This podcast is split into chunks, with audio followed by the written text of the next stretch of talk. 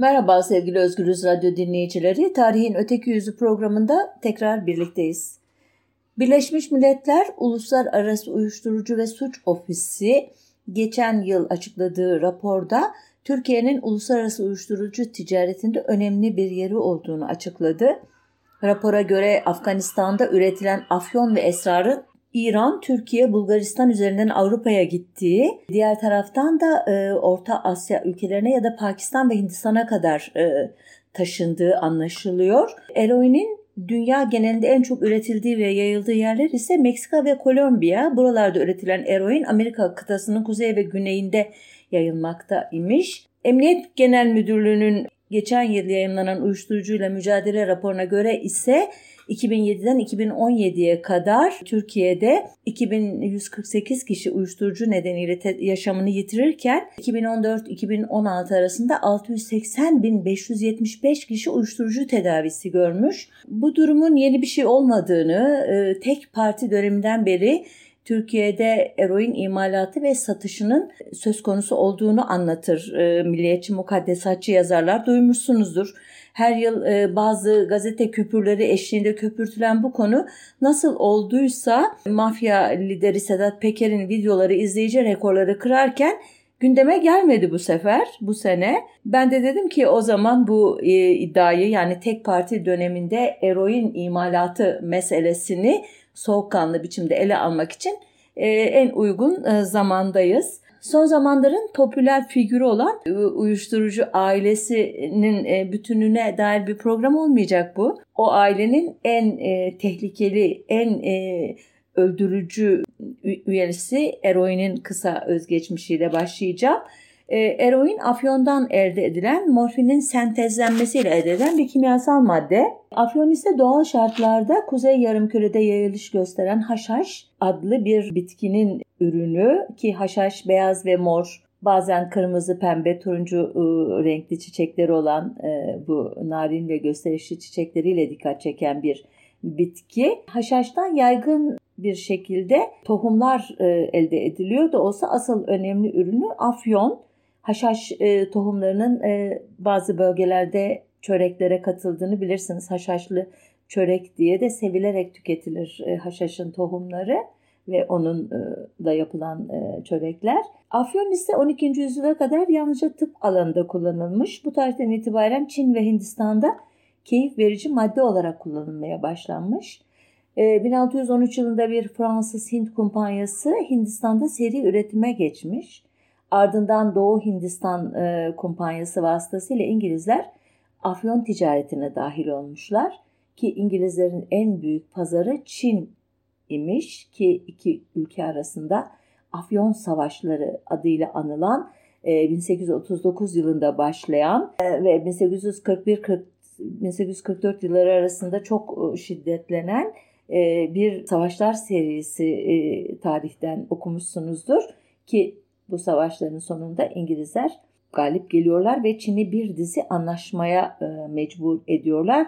Bu tarihten itibaren afyon ve afyon türevlerinin ticareti dünya çapında hızla yayılıyor. Eroin e, afyondan elde edilen bir kimyasal madde demiştim hatırlarsanız ki eroine benzer bir madde ilk kez 1874 yılında Londra'da St. Mary Hastanesi'nin tıp fakültesinde çalışan İngiliz kimyacı Alder Wright tarafından sentezlenmiş. O sıralar e, morfinli çeşitli asitlerle kombine etmek üzere deneyler yapılıyormuş.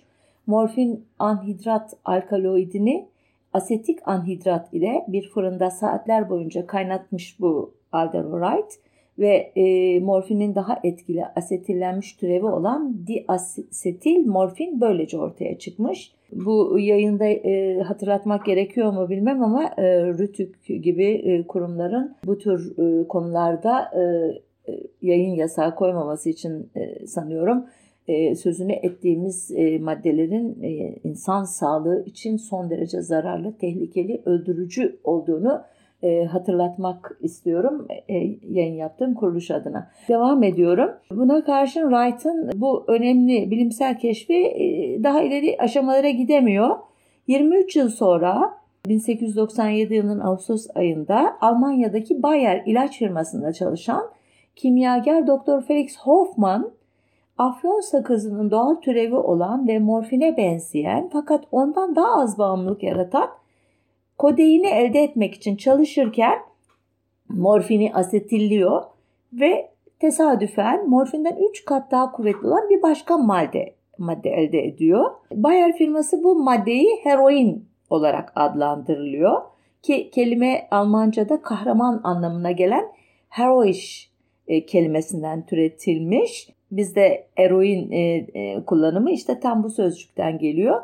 Çok iyi bir ağrı kesici özelliği olan bu ilaç kanser ve tüberküloz hastaları üzerinde, savaşta yaralanan askerlerde, kolunu, bacağını kaybetmiş, gözünü kaybetmiş, beynine veya vücuduna şarapnel saplanmış askerlerin yoğun acılarını dindirmek için ve garip bir şekilde soğuk algınlığı etkilerini azaltmak için kullanılıyor ve uzun süre hiçbir yan etkisi olmadığı e, düşünülüyor. Piyasaları e, adeta alt üst ediyor öyle diyeyim size. Bir mucize ilaç e, adını veya niteliğini kazanıyor kısa sürede. İki kıtada yayılıyor Avrupa'da ve Amerika kıtasında ki e, ta 1910 yılına e, gelinceye kadar bu böyle sürüyor. O yıl ilacın yan etkileri olduğu anlaşılıyor. 1912 yılında Bayer firması eroin üretimini tamamen durduruyor.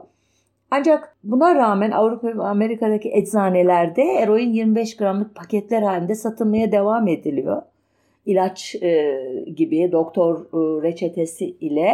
Ancak e, buna rağmen zararları konusunda giderek daha fazla e, gözlem yapıldığı ve raporlar üretildiği için e, uluslararası e, planda yasaklanması için de e, hükümetler e, sıkıştırılmaya başlıyor. Almanya ana üretim e, ülkesi. Almanya Birinci Dünya Savaşı'na yenik çıkınca hem aspirin hem de eroin gibi birçok ilaçla ilgili tescil hakkını kaybedince de fiilen e, yasaklanmış oluyor bu zararlı e, kimyasal, müstahsar. E, ABD Senatosu 1914 yılında Harrison Narkotik Vergi Yasası adı altında bir yasa çıkarıyor ve eroinin tüketim ve dağıtımını kontrol etmeyi deniyor. Neden yasaklamıyordu oradan? Başta da söylediğim gibi bir kimyasal e, müstahsar olarak, bir ilaç olarak, yoğun bir ağrı kesici, etkili bir ağrı kesici olarak e, büyük işlev görüyor ve e, kullananlar e, yan etkilerini henüz e, bilmemiş olmakla ya da henüz e, yaşamamış olmakla e, beraber faydalı bir e, şeyle e, bir e, kimyasal muamelesi yapıyorlar ona. Gelelim e, bunlar olurken Osmanlı İmparatorluğu'nda e, durum ne idi? Yine biraz geriye doğru gideceğim. Hikayeyi e, nasıl ki e, Afyon'la ilgili olarak e, çok eski tarihlerden aldım. Ee, Osmanlı İmparatorluğu'nda da öyle yapacağım. Ha 1. Bayezid dönemine götüreceğim sizi 1389-1402 yılları arasına. O sırada henüz imparatorluk değil e, bir küçük devlet olmakla birlikte ne diyeyim size güçlü bir haşhaş üreticisi Osmanlı Devleti. Ancak e, haşhaş tüketimi tohumlarının tüttürülmesi, tohumlarından yağ elde edilmesi ve yemeklerde lezzet vermesi yüzünden e, yapılıyor. Az miktarda da afyon sakızının tıbbi amaçlarla kullanıldığına dair e, bazı e, kaynaklar var. Aradan yüzlerce yıl geçiyor öyle diyeyim size. Bu minvalde yani e, afyon e, haşhaş hayatın bir parçası adeta. Afyon sakızı ticareti e, 19. yüzyıldan itibaren önemli bir gelir kapısı haline gelince dünyadaki o biraz önce anlattığım tabloyla bağlantılı olarak Osmanlı ülkesinde de bu işle uğraşan bir e, tüccar e, kesimi ortaya çıkıyor. Bunlar daha çok Yahudi, Rum ve Ermeni tüccarlar. Bunlar Osmanlı'dan aldıkları afyonu Belçika, İngiltere ve Hollanda gibi ülkelere satıyorlar. Oradan da uzak doğuya özellikle de Çin'e gidiyor ve hani anlattım ya Çin'de e, Çin'in İngiliz emperyalizmi tarafından köleleştirilmesi diyeyim, boyunduruk altına alınması esas olarak afyon e, nedir tiryakisi yapılmasıyla olmuştur. E, Afyon savaşları da zaten onların e, önemli bir parçası. İşte e, Osmanlı e, Haşhaş'ı, Afyon'u ondan elde edilen Afyon İngilizlerin Çin'i sömürgeleştirilmesinde önemli bir girdi olarak rol almış bir e, şey e, ne diyeyim ürün kimyasal nitelikli bir bitki. İbrahim İhsan Poro'ya göre e, Çin'de tüketilen afyonun %10'u Osmanlı e, İmparatorluğundan e, geliyordu. 1838'de biliyorsunuz İngilizlerle Osmanlı İmparatorluğu arasında Baltar Limanı Anlaşması adıyla böyle şeyi üretimi, ticareti liberalleştiren öyle diyeyim ve Osmanlı İmparatorluğu'nun hiç hazır olmadığı halde kapitalist sisteme entegre e, olması amacıyla göya imzalamış ama aslında asimile olmasıyla sonuçlanacak. Hatta büyük ölçüde Osmanlı'nın batışını ekonomik açıdan iflasını bu anlaşmayla açıklayanlar vardır ki ben ona tam katılmıyorum. Çok farklı e, dinamikleri harekete geçiren bir anlaşma o. Ama konumuz o anlaşma değil. Afyon'a dönüyorum tekrar. Bu anlaşma ile Afyon ticareti e, Osmanlı İmparatorluğu sınırları içindeki Afyon ticareti tamamen yabancı kumpanyaların eline geçiyor. Ancak bu ticaretin devlet hazinesine katkısı o kadar önemliydi ki, önemli ki e, Osmanlı İmparatorluğu uluslararası afyon ticaretinin kontrol altına alınması için toplanan 1909 tarihli Şangay Konferansı'na ve afyon ticaretine yasaklar getiren 1911 tarihli 1. Lahey Afyon Konferansı'na katılmıyor. Gerekçesi afyon üretiminin ülkenin en büyük gelir kaynaklarından biri olması dediğim gibi ve yapılacak herhangi bir sınırlamanın ziraat ve iktisatta telafisi mümkün olmayan kayıplara neden olacağı. Dolayısıyla bu konferansların e, da alınan kararların e, bir anlaşma metnine dönüştürüldüğü 1912'deki Lahey konferansına da katılmıyor ve bu 1912 tarihli Lahey Sözleşmesi'ni de imzalamıyor Osmanlı İmparatorluğu. Buna da yetinmiyor. Dirençli bu konuda. Aynı şekilde 1 Temmuz 1913 13 tarihli ikinci Lahey konferansına da katılmıyor ve bu e, konferansta kabul edilen e, e, ve 1914 tarihli ek protokol diye anılan metne de imza atmıyor. Böylece imparatorluğun 62 bölgesinde afyon üretimine devam ediliyor. Aslında bu dünya ilaç sektörünün de işine geliyor. Çünkü Anadolu afyonundan üretilen morfin yüksek kalite bir e, ürün olarak nitelendiriliyor. Ki burada tekrar hatırlatmış olayım.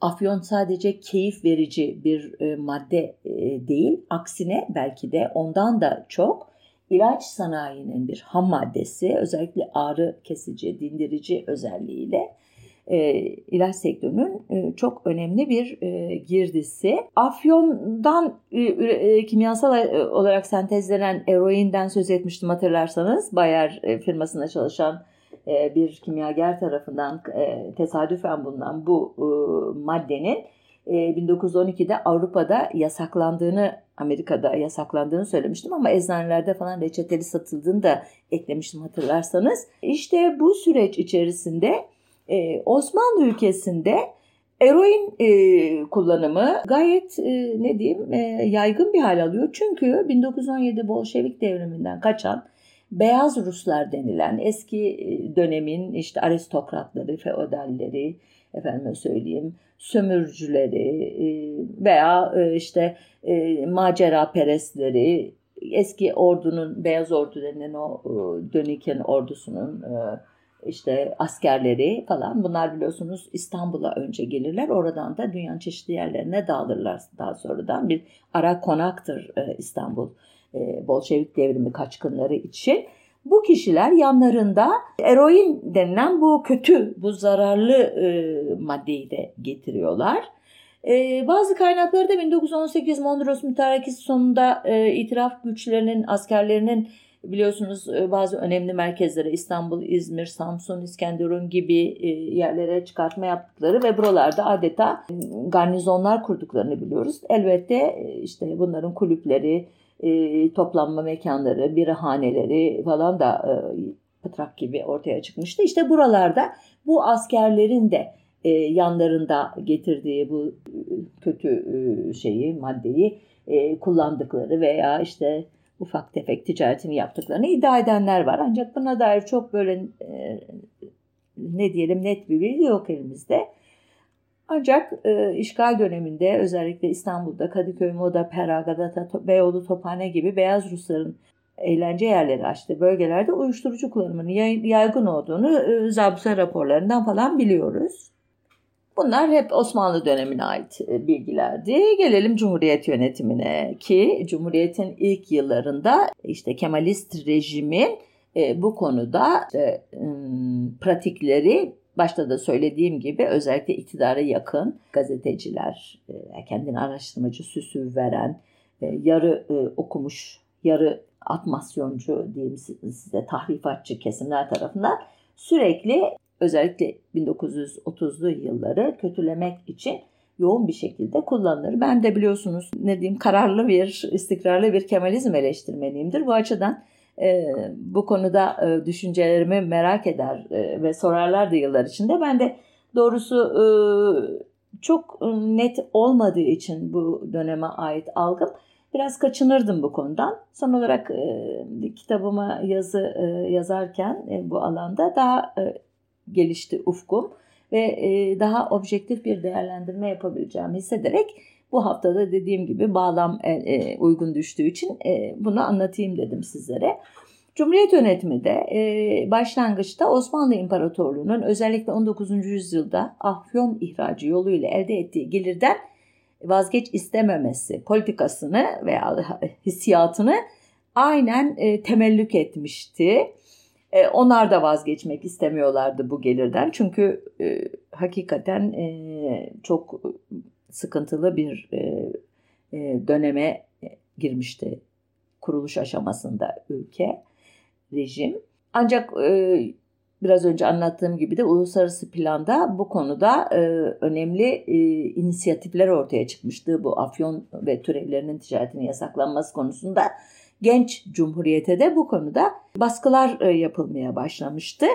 Bu yüzden de e, Türkiye Cumhuriyeti resmi yollardan bu tür afyon türevlerinin ticaretini yapmakta zorlanıyordu. Bu da e, bir gelir kaybına e, neden olmaya başlamıştı.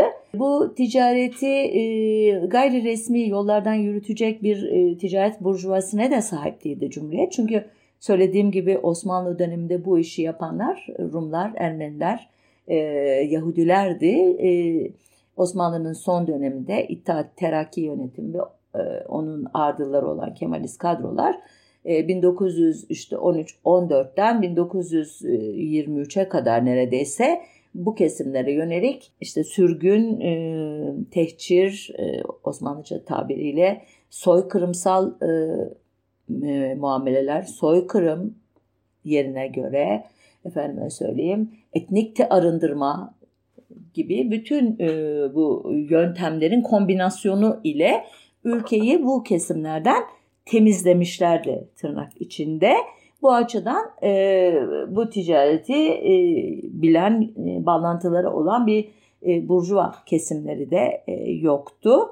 E, buna karşılık e, ta Osmanlı'dan beri yani Beyazıt döneminden beri geleneksel olarak haşhaş tohumuyla efendime söyleyeyim veya işte afyon bitkisiyle bir şekilde hemhal olmuş belli bir e, tarım kesimi vardı.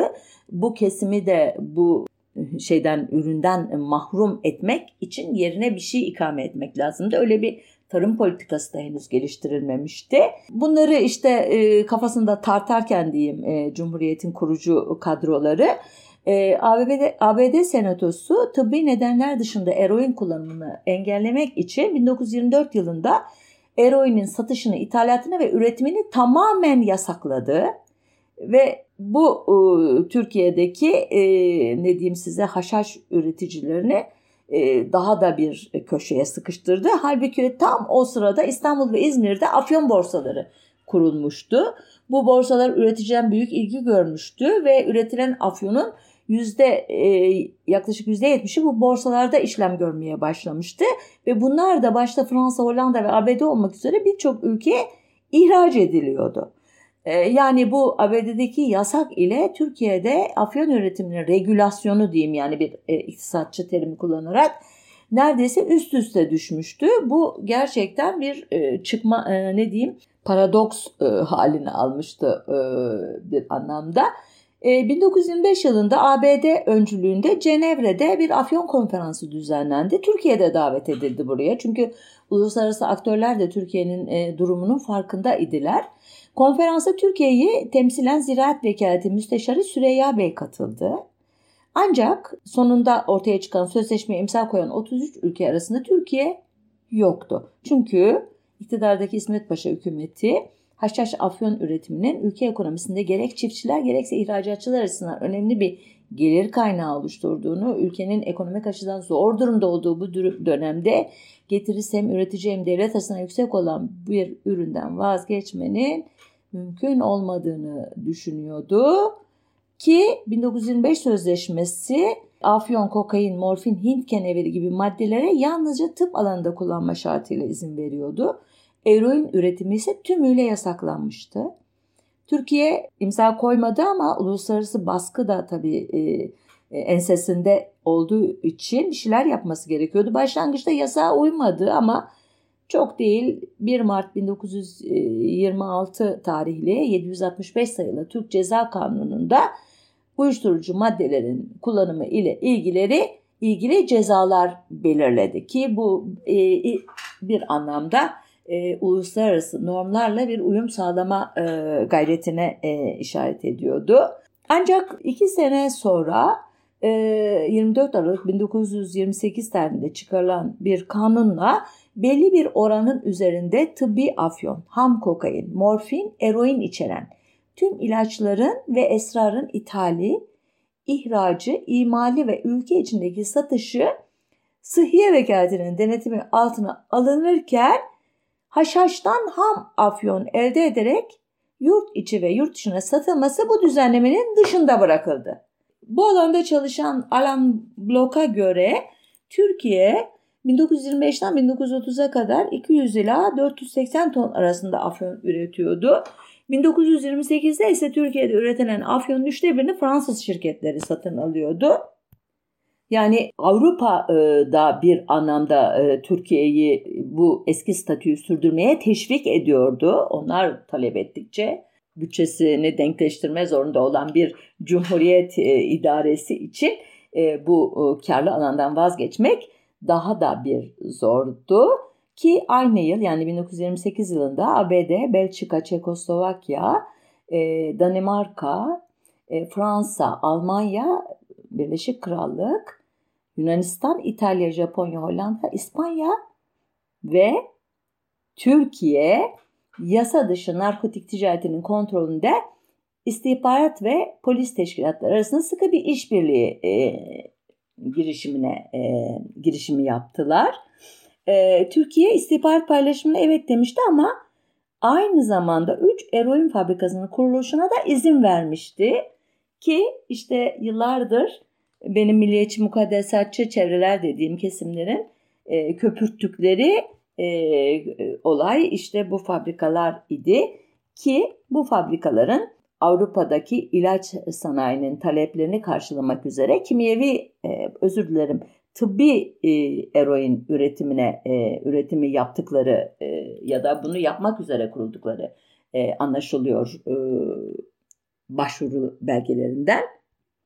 Yine de tabii e, bu tür e, bir üretim varsa o ülkede onu hukuki bir e, kanal içerisinde tutmak her zaman mümkün değildir. Hele de geleneksel olarak e, bir keyif verici madde trafiği yoğun olarak devam ediyorsa dünyanın çeşitli yerlerinde ve Osmanlı ülkesi de bir zamanlar bunun efendime söyleyeyim e, önemli geçiş noktalarından biri ise ki özellikle Mısır e, bu açıdan önemli bir e, merkezdi. Buna e, belki biraz ileride değinirim. Bu fabrikalardan ilki e, 1926 yılında aslında kurulmuş Japon sermayesi ile Hite Sagan adlı bir Japon ve Hosep Galenyan adlı bir Ermeni tarafından kuruluyor. Oriental Products Company adıyla Taksim'deki harap durumdaki Mecidiye kışlasında faaliyete geçmiş fabrika. Fabrikanın yönetimi Japon kimyager Kokuchi'nin elinde.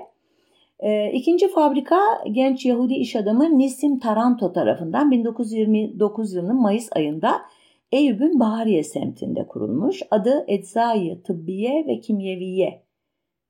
Kısaca Etkim diye tanınmış bu fabrika. Bunun ortakları arasında Albert Richard ve Leon Taranto'dan oluşan Taranto ailesinin bazı üyeleri Osmanlı İmparatorluğu'nun son dönemlerinde tüccar olarak sivrilmişler. Ailenin bir üyesi İttihat Terakki tarafından e, Britanya ile ilişkilerde görevlendirilmiş. E, fabrikanın ortaklarından ve destekleyicilerinden biri de Cumhuriyet Gazetesi'nin başyazarı Yunus Nadi imiş. Etkim e, Amerikan istihbaratına göre ünlü Yunan Elia Eliopoulos'un yönettiği mafyaya eroin sağlıyormuş. Sadece tıbbi eroin değil aynı zamanda uyuşturucu e, ticaretinin önemli bir girdisi olan eroini sağlıyormuş. Üçüncü fabrika ise 1929 yılının Aralık ayında Kuzguncuk'ta Fransız sermayesiyle kurulan Türk Eczayı Tıbbiye ve Kimyevi Şirketi. Fransızca adı da Société Anonyme Turc de Produits Pharmaceutiques et Chimiques. Doğru okudum inşallah lise Fransızcam köreldi. Bu şirketinde iki Ermeni, iki Müslüman, bir de Meksika kökenli ama Belçika vatandaşı olan ortağı varmış. Belçikalı'nın adını biliyoruz. Paul Meşalere adında biri. Bakırköy Ruh ve Sinir Hastalıkları Hastanesi kurucularından Mazhar Osman Bey adını çok duymuşsunuzdur. 1934 tarihli Keyif Veren Zehirler adlı kitabında bu ilk e, Japon fabrikasındaki işçilerin zamanla birer eroinmana dönüşmesinden şöyle bahsetmiş. İlk eroinmanlar bana Japon fabrikasından geliyordu. Fabrikaya sapasağlam giren Türk ameleler yaparken koklamaya mecbur oldukları eroin tozu yüzünden yemeden içmeden kesiliyor, günden güne zayıflıyor, ayakta duramayacak hale geliyor. Valeriana, Valeriana düşkün kediler gibi mutlak o kokuyu arıyor, uyuşuk ve tembel bir adam oluyor. Nihayet 6-7 ay sonra patron sen hastasın diye 10 para tazminat vermeksizin suyu alınmış limon kabuğu gibi kapı dışarı atılıyordu.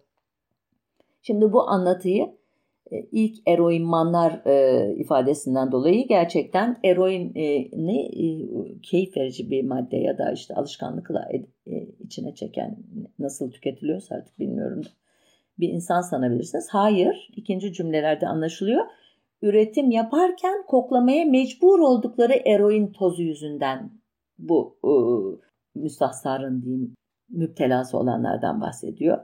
Valerian da e, kedi otu denilen bir bitki. Uyku sorunları ve orta derece bunalımların stresin tedavisinde e, kullanılan önemli bir bitkisel ilaçmış. E, Mazhar Osman ona düşkün kediler gibi diye tarif ediyor onu. Ama gerçekten e, bu fabrikada çalışan kişilerin bu e, trajik e, sonuca adeta mahkum oldukları anlaşılıyor ki o dönemin üretim standartları vesaire gibi konularda son derece geri bir dönem olduğunu aklımızda tutalım. Tam bu dönemde Amerika Birleşik Devletleri'nde ünlü mafya lideri Lucy Luciano örgütünü klasik bir suç örgütünden eroin üreten ve satan endüstriyel bir örgüte çeviriyor. Bunu tırnak içinde söylüyorum. Luciano'nun sağ kolu sayılan Mayan Lansky adlı bir adam 1930'ların başında İstanbul'a geliyor ve eroin temini için Mısır çarşısında faaliyet gösteren George Baklaçoğlu ve Nesim Calderon gibi kişilerle bağlantılar kuruyor. Bunlar nereden e, biliniyor? Amerikan istihbarat raporlarından. Bu örgütün amacının İstanbul'dan alacağı eroini Fransa üzerinden Küba'ya oradan da ABD'ye taşımak olduğunu söylüyor bu raporlar. Ha bu ilişki kuruldu mu, kurulmadı mı diye merak edilebilir. Çünkü hani bunu yapmak için geldi Türkiye'ye diyor. E, ilişkiyi e, kurduğunu dolaylı yoldan anlıyoruz. E, işareti şu, Şubat 1930'da New York limanında yakalanan Alessia adlı bir gemide Türkiye'den yüklenen 500 bin dolarlık morfin bulunuyor. Bu e, çok e, büyük e, olay oluyor şeyde Amerika'da. Daha sonradan 1934-45 arasında 3 dönem New York Belediye Başkanlığı'nı yürütecek olan Cumhuriyetçi politikacı Fiorella LaGuardia öncülüğünü yapıyor bu Türk malları karşıtı lobinin e, liderliğini yapıyor ve bir yasa tasarısı için kongreye baskı yapıyor. Bu baskının e, dalgası olarak öyle diyeyim e, size Taksim'deki fabrika kapatılıyor. Malzemeleri Türkiye Eczacılar Laboratuvarı'na devrediliyor. Bunu Eyüp ve Kuzguncuk'taki fabrikaların kapatılması iz, izliyor. Etkim denilen fabrika e, kapatılma kararından sonra sigortadan para almak için sahipleri tarafından kasten yakılıyor ancak e, bu tespit edildiği için herhangi bir tazminat alamıyor ki bu fabrikanın e, kurucularından Taranto ailesinin üyesi Leon 1965'te ölünceye kadar Taranto ailesi yasa dışı uyuşturucu ticaretiyle uğraşmaya devam etmiş. ancak dikkatinizi çekmiştir muhtemelen. Taksim'deki fabrika için 1926 demiştim kuruluş ama diğerleri 28-29'du. Bu olay da 1930'da oluyor. Yani topu topu 1-2 yıl bir fabrika 4 yıl, bir fabrika 1 yıl, biri 2 yıl faaliyet göstermiş durumda. Türkiye yani aslında Osmanlı'dan aldığı bu kötü mirası öyle diyeyim bir süre kullanabileceğini sanmakla birlikte artık bunun mümkün olmadığını kısa sürede idrak ederek e, uluslararası e, sistemle uyum sağlamak için adımlar atmaya başlıyor. Ancak yine bir direnç gösteriyor. Nerede? ABD'nin öncülüğünde 40 ülke arasında imzalanan 1931 tarihli uyuşturucu maddelerin üretimini sınırlayıcı ve dağıtımını düzenleyici Cenevre Konferansı'na, özür dilerim, konvansiyonuna imza koymuyor. O sıralarda, o yıllarda Mısır'da Türkiye mahreçli eroin yüzünden kitlesel ölümlerin olması üzerine Kahire Emniyet Müdürü Sir Thomas Wentworth Russell ki Russell Paşa diye geçiyor bu e, Mısır e, belgelerinde, Osmanlı belgelerinde Türkiye'ye e, yönelik baskıların arttırılmasında ön ayak olmaya başlıyor. Amerika'da bir çeşit lobi faaliyeti yürütmeye başlıyor.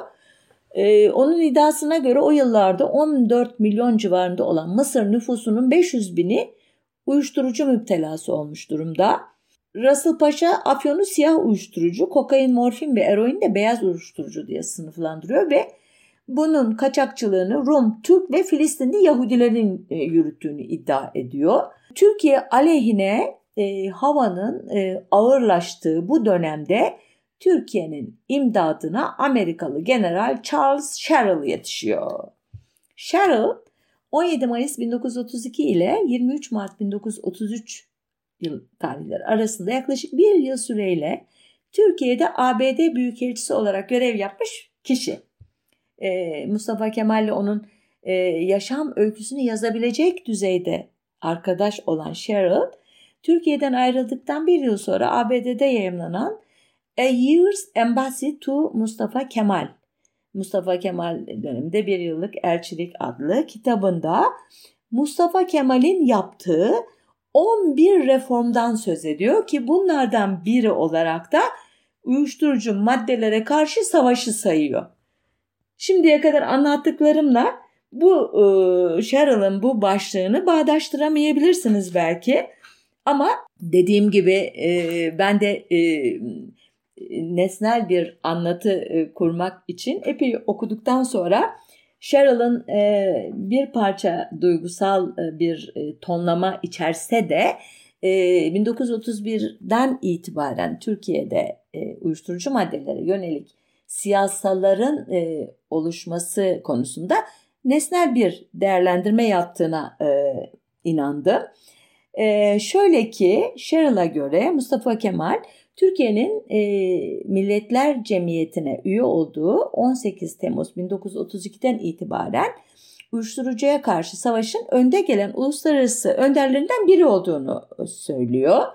Ki aynı şekilde biraz önce adını andığım Mısır'ı Türk, Yunan e, işte Filistinli uyuşturucu tüccarlarının taşıdığı e, uyuşturucular mahvetti diyen Russell Paşa dahi 15 Temmuz 1932 günü BBC'ye yaptığı konuşmada Türkiye'nin aydınlanmış önderi Gazi Mustafa Kemal yönetiminde uyuşturucuya karşı savaşta etkin çaba gösterdiğini uzun uzun anlattığını görüyoruz.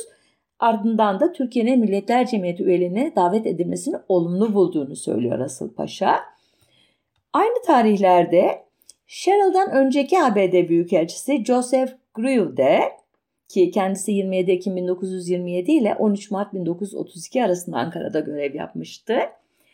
O artık Amerika'da Türkiye'ye sempatisi devam ediyor e, anlaşılan ki Avrupa ve ABD piyasalarına gelen eroinin en büyük e, kaynağının Türkiye olduğunu bu yasa dışı ticaretten hükümetten bazı kişilerin e, pay aldığı dedikodularının olduğunu duyduğunu ama kendisinin bunlara inanmadığını söylüyor.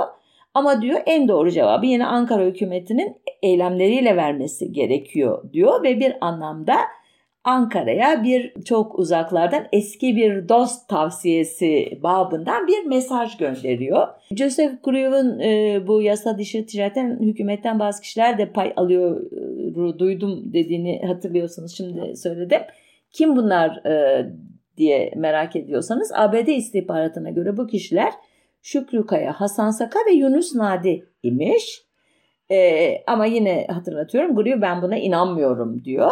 Nihayet bu tavsiyeler, e, mesajlar, uyarılar diyeyim size e, Ankara'da bir yankı yapıyor olmalı ki 25 Aralık 1932 1932 tarihliğinde toplanan icra vekilleri heyeti yani bugünkü bakanlar kurulu ya da bugünkü değil tabii ki ya da bugünkü evet e, tek adamın e, hakim olduğu bir bakanlar kurulu Cumhurbaşkanı Mustafa Kemal'in başkanlığında toplanıyor ve toplantıda konumuzla ilgili şu başlıklar ele alınıyor. 1. 1912 Lahey 1925 ve 1931 Cenevre Uluslararası Anlaşmalarına imza konulması. 2 kapatılan fabrikaların bir daha asla açılmaması ve her hususi imalatın takibi. 3. Ham afyonun dış ticaretinin ticari bir birlik merkezi tarafından yapılması. 4. Afyon üretiminin sınırlanması ve tarımının izne tabi tutulması. 5. Hint kenevirinin Türkiye'de ekilmesinin katiyen yasaklanması. 6. Uyuşturucu maddelerin gizli imalinin ve kaçakçılığının ihtisas mahkemelerine verilmesi ve ceza hükümlerine tabi tutulması. Bu ifadeler hemen hemen özgün metinden onun için biraz böyle düşük gibi gelebilir cümleler size. Özür diliyorum onun için. Yani özetin özeti e, Ankara hükümeti yasa dışı uyuşturucu trafiğinin engelleneceğini bu amaçla verilen kararlarla çıkartılacak yasalarla haşhaş, afyon ve türevlerinin üretiminin devlet tekeli altına alınacağını kararlaştırıyor ve bunu Anadolu Ajansı yoluyla kamuoyuna duyuruyor. Haber ABD Senatosu'nda büyük bir memnuniyetle karşılanıyor ve 27 Aralık 1932 günü yani iki gün sonra New York Times gazetesi e, şöyle yazıyor. Cumhurbaşkanı Kemal'in bu davranışı ve Türkiye'de reformlarını epeyce sert uygulama konusundaki rekoru onu uyuşturucuya karşı uluslararası savaşın önde gelen liderlerinden biri konumuna getirdi. Türkiye e, biraz önce o Bakanlar Kurulu'nda alınan kararları işte adını andığım anlaşmaları ve protokolleri imzalama isteğini bir mektup ile Milletler Cemiyeti'ne bildiriyor. E, ve bu vesileyle İktisat Vekili Celal e, Bayar Bey de şöyle bir açıklama yapıyor. Afyon mukavelenamesine iştirak edebilmemiz için uzun zaman düşündük ve bunun leh ve aleyhimizdeki delillerini büyük bir tetkikten geçirdik. Nihayet fırkanın ve hükümetin esaslı bir şekilde bu işe girmesine karar verdik ve girerken bu meyanda bulunan zararları göz önünde tuttuk. Fakat girmez isek muhtemel olan büyük zararların önüne geçilmesi noktasından fayda mülahaza ettik. Biz ekonomi itibariyle Beynelmilel Afyon Komitesi'ne iştirak ettiğimiz zaman zaten memleketimizde dünyanın her tarafında şiddetli bir kriz hüküm fermandı. Komisyona girmeyenler daima surette kaçakçılık şaibesi altında bulunuyorlardı. Cumhuriyet rejimi itibariyle temiz hareket ettiğimizi evvel kendimize sonra bütün cihana karşı ispat etmek mecburiyetindeyiz. Yani diyor ki biz bir zamanlar uymadık bunlara ama dünyanın bütün bölgelerinde başka ülkelere de uymuyordu. Hani bizi de hoş görün demeye getiriyor ama artık uyacağız diyor. Bu e, kararlar, bu açıklamalarla ilgili olarak ABD Senatosu'nun 3 Ocak 1933 gün oturumunda Senatör James Jr. De, ya da e, Davis bir başka C isimde ismi var özür dilerim onu yazmamışım. E, Senatör Davis diyeyim şöyle diyecek. Bütün dünya ve özellikle de ABD Cumhurbaşkanı Mustafa Kemal'in uyuşturucu maddeler üzerine koyduğu yasaklık göz kamaştırıcı bir Noel armağanı gibi kabul etmiştir. Gazi haşhaş hekiminin tıbbi afyon gereksinimlerini karşılayacak sayıda sınırlamaya karar vermiştir. Bu davranışı Türkiye Cumhurbaşkanı'nı uyuşturucu maddelere karşı uluslararası savaşının seçkin önderlerinden biri konumuna getirmiştir. Türkiye adımları e, olumlu yönde atmaya devam ediyor bu tarihten sonra da. 13 Nisan 1933 günü Milletler Cemiyeti'nde 1931 tarihli Cenevre Konvansiyonu'nun onaylanması ile ilgili oylamada 27 e, hayır oyuna karşılık 28 evet oyundan biri daha önce bu sözleşme imza koymamış olan Türkiye tarafından e, veriliyor. Yani e, Türkiye oylamada dengeyi evet'e e, doğru e, çeviren ülkelerden biri. O diğer tarafa verseydi eskisi gibi bu konvansiyon onaylanmayacaktı. Yine de hani bugüne kadarki adımlar e, dikkatle izlenmekle birlikte bu oy e, şaşırtıcı ya da çok sevindirici bulmuş olmalı ki Milletler Cemiyeti'nin Afyon Danışma Komitesi 15-31 Mayıs 1933 tarihli toplantı raporunda Türkiye'ye özel olarak teşekkür ediyor.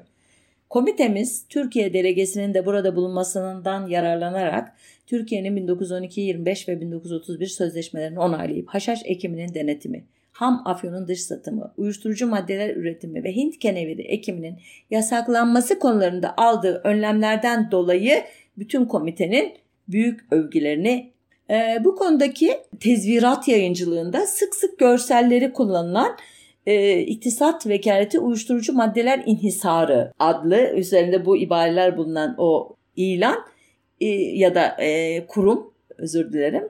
E, işte bu sürecin sonunda 31 Mayıs 1933'te resmen kuruluyor. Çünkü kastedilen uyuşturucu maddeler inhisarı e, terimiyle kastedilen tıp sektöründe kullanılması elzem olan afyon türevi maddelerin devlet kontrolünde, devlet tekelinde üretip satılması. Yoksa e, piyasaya e, keyif verici maddelerin e, satışını e, organize etmek üzere kurmuş bir devlet kuruluşu değil. Bu kanuna göre bu müstahzarlar Ankara'daki tek bir fabrikada üretilecek ve sadece İstanbul ve İzmir yoluyla ihraç edilecekti.